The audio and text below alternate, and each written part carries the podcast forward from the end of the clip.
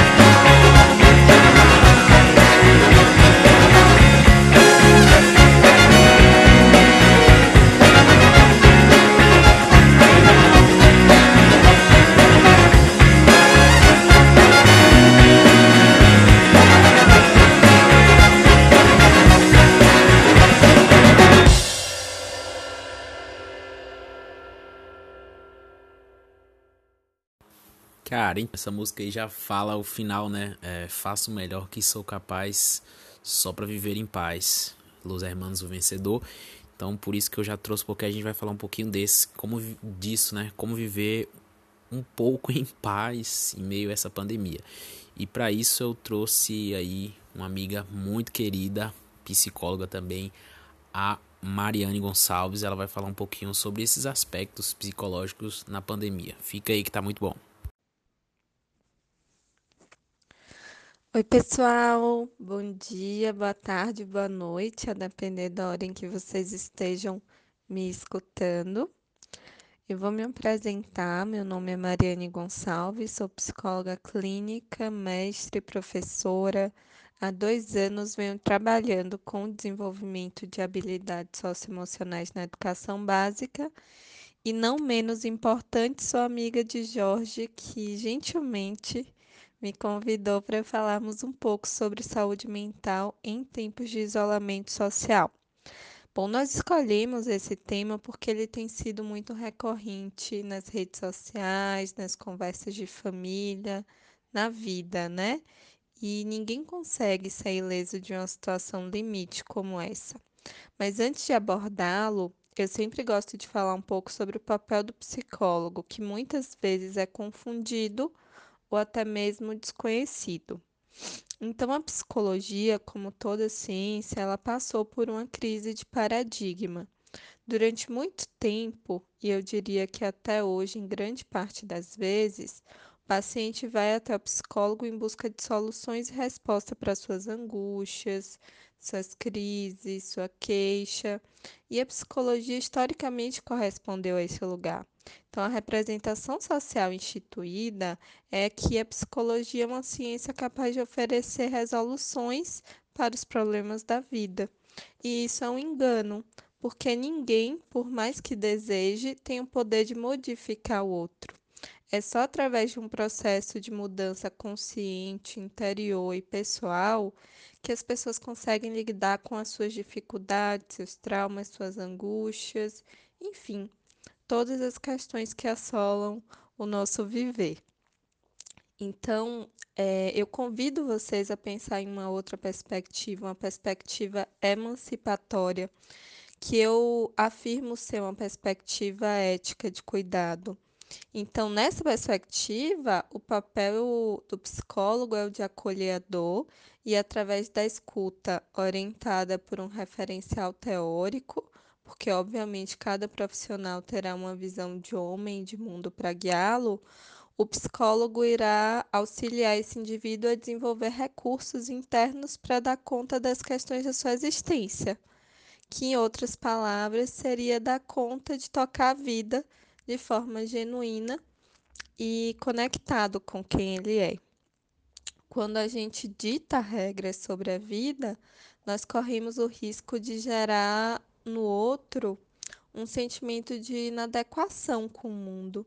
E isso é muito doloroso de viver, porque sentir-se inadequado gera, na maioria das vezes, muitas sensações negativas, sensações de desesperança, que é aquele sentimento de que não importa o que eu faça, as coisas não vão mudar, o futuro não vai ser bom é, sensações de desamparo, que é o sentir-se sozinho no mundo.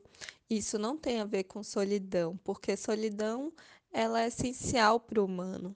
É na solidão que eu me encontro comigo mesmo, longe do olhar externo do outro, da demanda do outro, das cobranças externas e consigo me conectar comigo mesmo. Mas o desamparo, ele é uma sensação de não se poder contar com ninguém, né? De é um, um momento muito profundo de, de estar sozinho. É, outra sensação que muitas vezes é desencadeada pelo sentimento de inadequação também é o desespero. Uma vez eu assisti uma palestra genial e o ministrante dizia que a definição de desespero na vida adulta é ter contas para pagar e não ter dinheiro para quitar essas contas. E embora isso seja engraçado, é muito verdade, porque o desespero é a sensação de desalento, né? O desespero nos faz acreditar que somos incapazes de solucionar nos nossos problemas e muitas vezes nos faz antecipar fatos. Mas aí, de modo geral, se a gente compreende a psicologia como uma ciência que dita regras, nós vamos estar fadados a contribuir para a construção de subjetividades adoecidas, para a constituição do entendimento de que as pessoas não poderão ser elas justamente porque vão precisar se adequar a um modelo de existência instituído. É, no caso da sexualidade, por exemplo, como vocês viram no podcast anterior, não é natural que as mulheres sintam não sintam prazer durante a relação sexual, mas historicamente nós criamos um lugar social e a psicologia contribui nisso, onde a, mul a, a mulher possui a responsabilidade pela satisfação do homem, e aí, consequentemente, o comportamento é de que a maioria das mulheres não questiona o fato de não terem orgasmos. Então, compreender a psicologia do ponto de vista de uma ciência de emancipação do sujeito tem sido a minha proposta. E essa discussão casa muito bem com a nossa temática principal de saúde mental em tempos de isolamento. Porque quando a gente vive uma pandemia, na tentativa de preservar nossa saúde mental, nós também temos procurado respostas prontas, eh, manuais práticos que nos digam o que fazer para sobreviver a isso tudo. Enquanto nós estivermos buscando respostas práticas para problemas complexos, nós poderemos estar retroalimentando o nosso próprio sofrimento. Eu acho que a premissa essencial para a saúde mental em tempos de pandemia é reconhecer que nenhuma ciência possui respostas concretas nesse momento e que, de fato, a vida ela precisa contar com os elementos da imprevisibilidade, do acaso, né? Esse é um movimento natural da vida, mas a gente segue um modelo de viver tão programado e instituído que nós temos uma extrema dificuldade de reconhecer que não temos o controle sobre tudo. Isso é muito característico do nosso tempo também. Temos todo tipo de informação tão pronta ao nosso alcance que absorvemos o conteúdo e nós não refletimos sobre ele, não é verdade? Porque o que vale é solucionar o problema, é satisfazer a dúvida, é diminuir a angústia. Isso faz com que nós vivamos focados no resultado final e não nos processos. Quando os psicólogos, os profissionais de saúde mental aconselham, vejam dados, vejam notícias, estatísticas, mas vejam também relatos de experiência positiva sobre o Covid-19, é, eles estão dizendo, a gente está dizendo, observe o processo e veja que existem perdas, mas existem também progressos, coisas boas têm surgido. É possível organizar mentalmente os fatos se compreendermos o processo, né?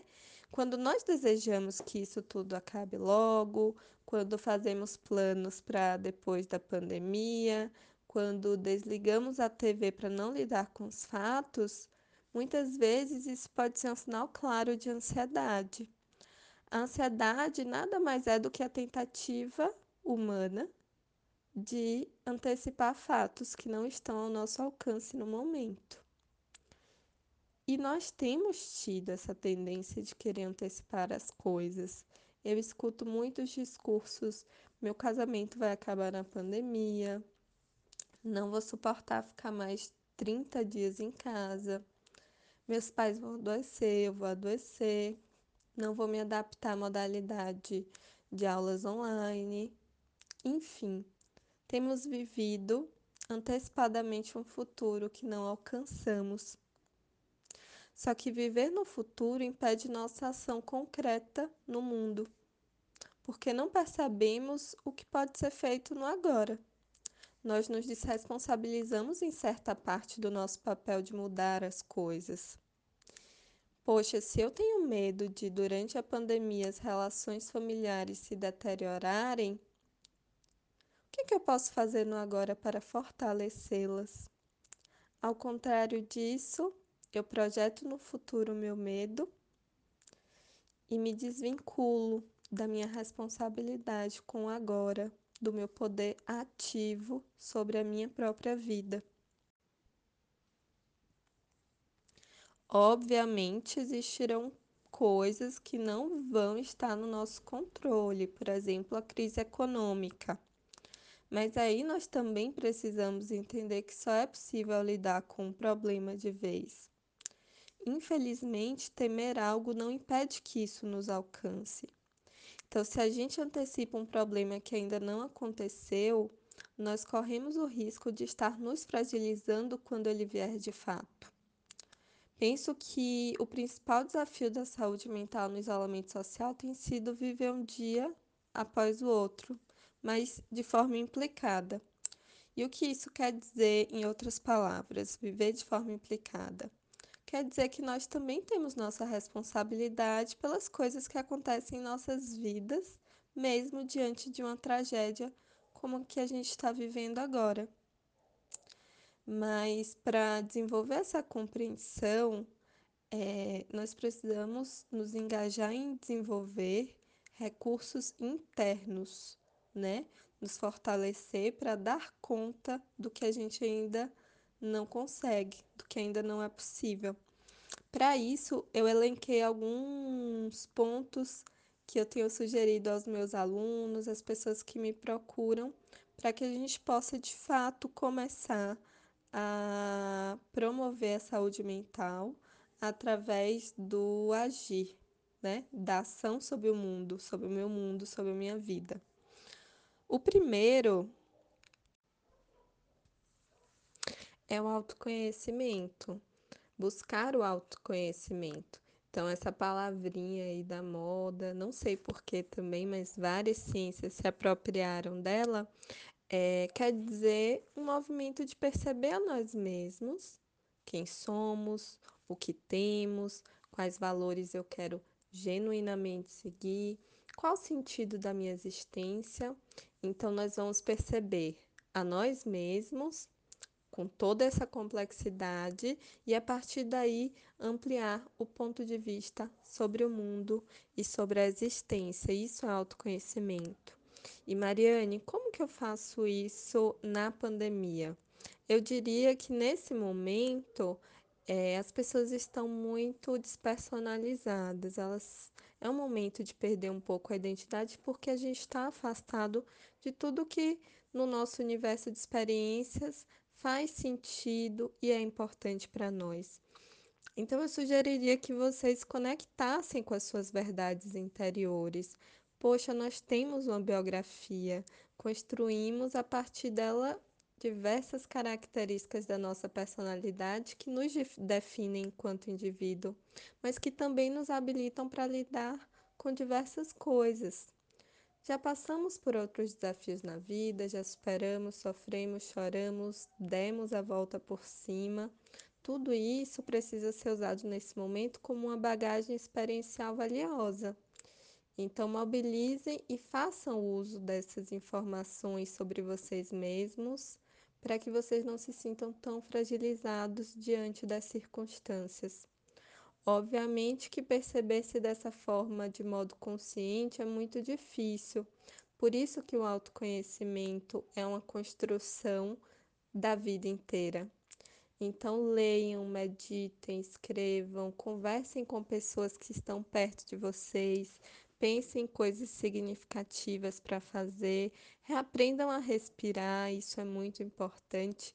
E eu sempre digo que reaprender a respirar é um exercício difícil e contínuo, porque a gente vive numa cultura ocidental que faz com que a gente desaprenda habilidades básicas como respirar. A gente vive com tanta pressa, tão corrido, que esses elementos essenciais para nossa autorregulação é, psicológica, mas também biológica, acabam passando despercebidos. Então, busquem atividades mais ligadas à interioridade. Certamente vocês descobrirão coisas sobre si que nem imaginavam. E quando a gente descobre isso, a gente passa também a fazer outras interpretações do mundo. O segundo ponto é, seria o de construir novos hábitos e nova rotina nós estamos com a sensação de que a vida está suspensa e a qualquer hora tudo vai voltar ao normal. Essa espera tem feito com que muitas pessoas neguem a realidade e tenham dificuldade em adquirir novos hábitos. Então, nós acordamos tarde, passamos muito mais tempo no celular, uh, nos sentimos improdutivos, uh, não temos horário para comer. E ao final do dia, surge a sensação é, deprimente de inutilidade. Então, criar uma rotina faz com que haja uma ordem concreta no dia a dia, e isso faz com que nós nos organizemos simbolicamente também, porque nos possibilita o sentimento de que há uma ordem concreta no mundo. Imagine que há um mês atrás nós acordamos e do nada nós descobrimos que uma pandemia global nos alcançou. Isso é amedrontador. Faz a gente sentir que o mundo é caótico, que o futuro pode ser catastrófico. Por isso, além de tudo, a rotina vai nos conectar com o aqui e o agora, que eu já falei acima, né? Porque nos impulsiona a buscar coisas significativas para fazer e nos conecta também com a vida de antes. E é a vida de antes que nos dará bagagem para reinventar uma vida agora. No caso da escola em que eu trabalho, por exemplo, quando iniciamos as aulas online, os alunos puderam ver, conversar, interagir entre si, com os professores. E essa experiência fez com que muitas queixas sobre solidão e desordem fossem apaziguadas. E esse feedback eu tive dos pais deles. Então, não se esqueçam que elementos da nossa vida anterior vão nos dar sustento para que a gente crie uma nova rotina e novos hábitos. Não é fácil, leva tempo. Muitas vezes a gente demora duas semanas ou até mais para instituir novos hábitos, para criar novas rotinas, mas nós conseguimos. E essa rotina ela não precisa ser semelhante ou inflexível como a anterior. Ela pode se ajustar às condições que você tem hoje. O segredo é sempre uh, pensar individualmente, então, o que serve para mim e também com flexibilidade. O que dá para fazer hoje, o que eu alcanço no hoje, no aqui e no agora. Outro ponto essencial é não ser produtivista nessa época. Uh, ao contrário da rotina, né, que é uma estratégia para a gente estruturar o que se tem para fazer ao longo do dia, de forma com que criemos nossos hábitos e esses hábitos nos deem segurança. Inclusive, a etimologia da palavra rotina é essa, né? Caminho já percorrido. Então, o objetivo da rotina é criar hábitos para que tenhamos uma segurança interna do que estamos fazendo aqui, qual é o meu papel do mundo, é, o que é que eu posso deixar enquanto bagagem, como que eu estou usando o meu tempo. A rotina serve para significar isso. Já o produtivismo, ela é uma forma de cobrança que pode ser uh, interior ou exterior, e que considera que o nosso valor está atrelado ao quanto produzimos. É uma lógica muito funcionalista da vida. Então, antes de você se inscrever em mil cursos de inglês, francês, culinária, é preciso considerar que nós, seres humanos, estamos mais cansados. Nós estamos vivendo um período de privação de experiências existenciais muito grande, muito significativo. Estamos sim mais estressados, mais ansiosos, é, por se tratar de um vírus novo, onde se sabe muito pouco ainda, a densidade de informações é muito grande. Então, ora uma recomendação é feita pela OMS, outra hora descobre-se um outro ponto e as recomendações mudam. Então, a gente vive também essa sobrecarga é, informacional, de conteúdo. E é, o viver tem sido mais compartilhado, isso pode produzir discussões familiares é, mais constantes. Então, lidar com tudo isso vai fazer com que estejamos mais cansados. E nós vamos ter a sensação de que na nossa vida há um mês atrás, em um dia nós fazíamos 10 coisas e agora a gente só vai dar conta de fazer 5 e tá tudo bem. Tá tudo bem porque nós vamos precisar desse período de descanso. Nosso corpo vai precisar. Naturalmente, estamos produzindo mais cortisol também, gastando mais energia com coisas que antes não gastávamos. É um período de mudança. Se a gente opta por ser produtivo, a gente pode estar machucando nosso corpo, nossa psique, a nós mesmos. E por fim, eu diria: simplifiquem os problemas da vida. Isso não quer dizer que vamos negá-los, mas que vamos reorganizá-los em uma outra lógica. Iniciem, por exemplo, lidando com o problema de cada vez. Ter que lidar com a questão de cada vez faz com que a gente comece a redimensionar os pesos que damos às coisas. Então, agora, Talvez nutrir as relações seja mais importante do que comprar um sapato. Mas antes da pandemia, não ter esse sapato podia ser um problema na sua vida, entende? Simplificar essas questões da vida nos faz perceber o que importa. E claramente vai ser um caminho um pouco dolorido, porque nós vamos dar de cara com coisas que dávamos muito valor e não são importantes, e coisas que não dávamos valor ou não nos dedicávamos e que hoje vemos como essenciais. Mas esse é também um, um movimento necessário e muito valioso para o nosso desenvolvimento humano. Então, de modo geral, o que eu tenho percebido é que o autoconhecimento, a rotina, a mudança sobre a lógica produtivista, a simplificação dos problemas da vida eh, têm sido formas muito assertivas no cuidado em saúde mental num período difícil como esse. Acredito que esses serão os pilares para a gente produzir cada vez mais saúde e cada vez mais autocuidado. Como eu já falei antes, não há fórmula quando estamos falando de sentimentos e emoções. Não há um jeito certo de lidar com situações de angústia, medo, tristeza. O que não podemos permitir é alcançar os extremos e sermos lesados por isso. Então, não dá para viver esperando ou perspectivando as repercussões do Covid-19 na nossa vida. Isso seria viver em função da pandemia mas também não podemos negá-lo enquanto elemento da nossa realidade. Ele existe e tem trazido muitas consequências. Então, ser saudável nesses tempos é acolher os nossos sentimentos e cuidar de si sem abafar a subjetividade individual de cada um.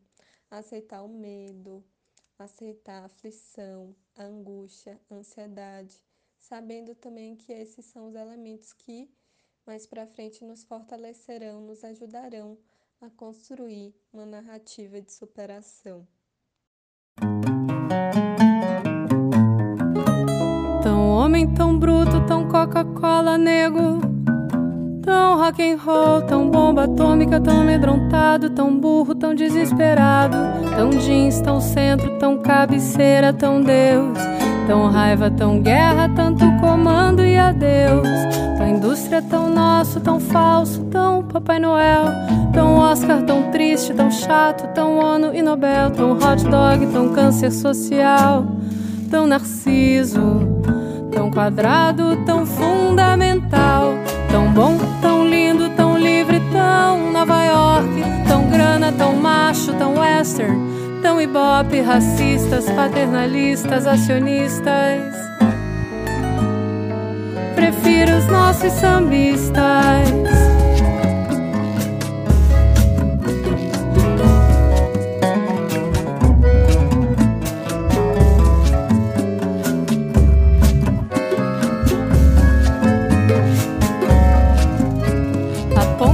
Safena, Hollywood e o sucesso.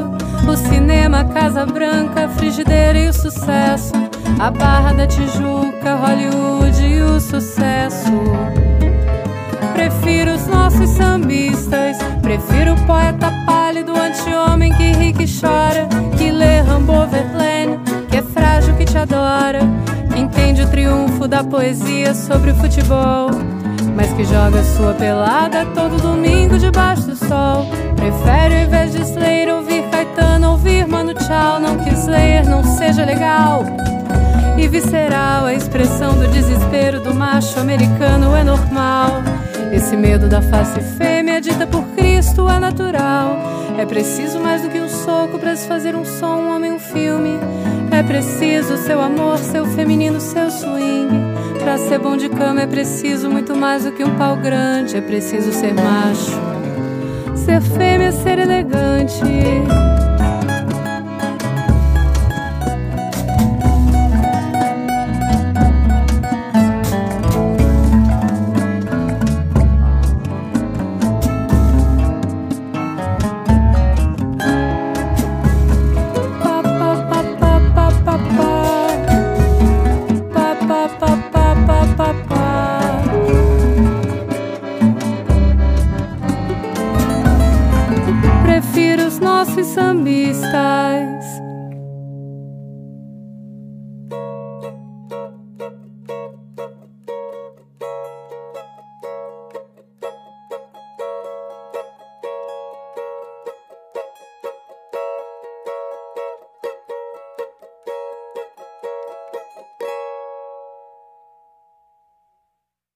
Roxinha Cast, o podcast do Roxinha na Rodoviária.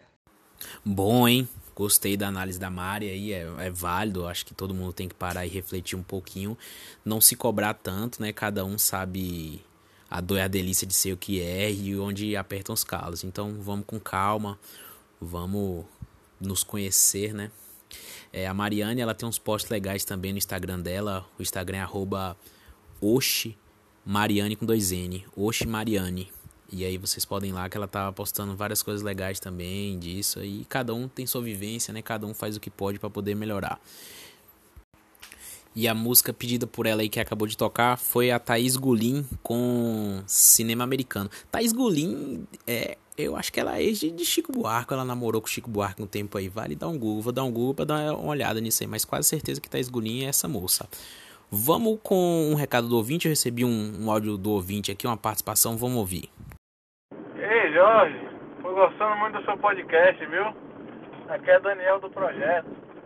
Eu quero que você mande uma música pra minha mulher, minha namorada, Isabela. Eu amo muito ela. A música é Você Me Encantou Demais de Nath Roots. Forte abraço, nego.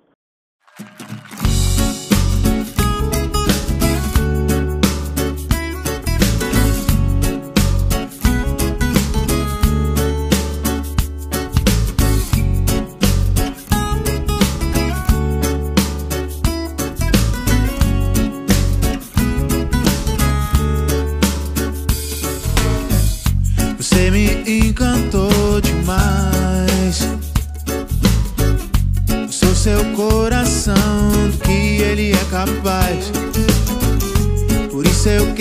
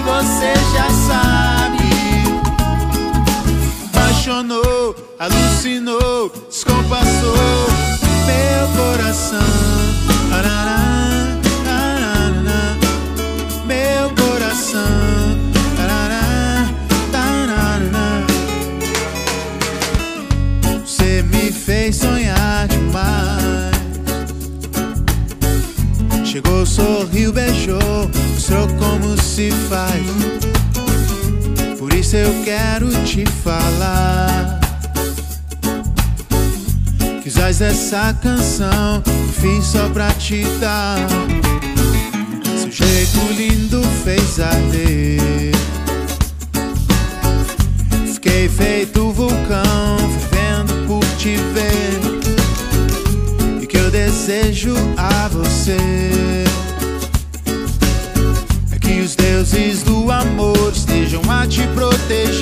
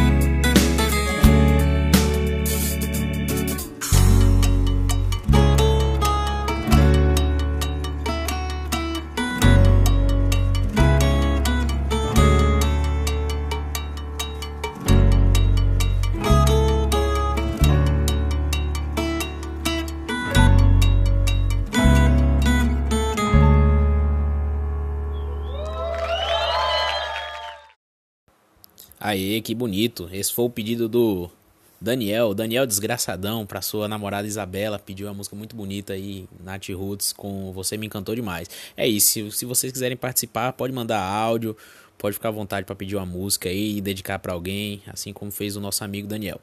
E é isso, galera. Se cuidem, certo? Vou ficando por aqui. Se cuidem, cuidem de quem vocês amam, não fiquem guardando rancor. Acho que essa pandemia está servindo para a gente realmente ver o que que importa e o que que não importa. Então, assim, o que a gente leva da vida são esses convívios, as coisas boas que a gente faz, né? Então, vamos cuidar da nossa mente, vamos cuidar do próximo, vamos lavar a mão, vamos ter consciência de classe e respeito. Abraços. Amém.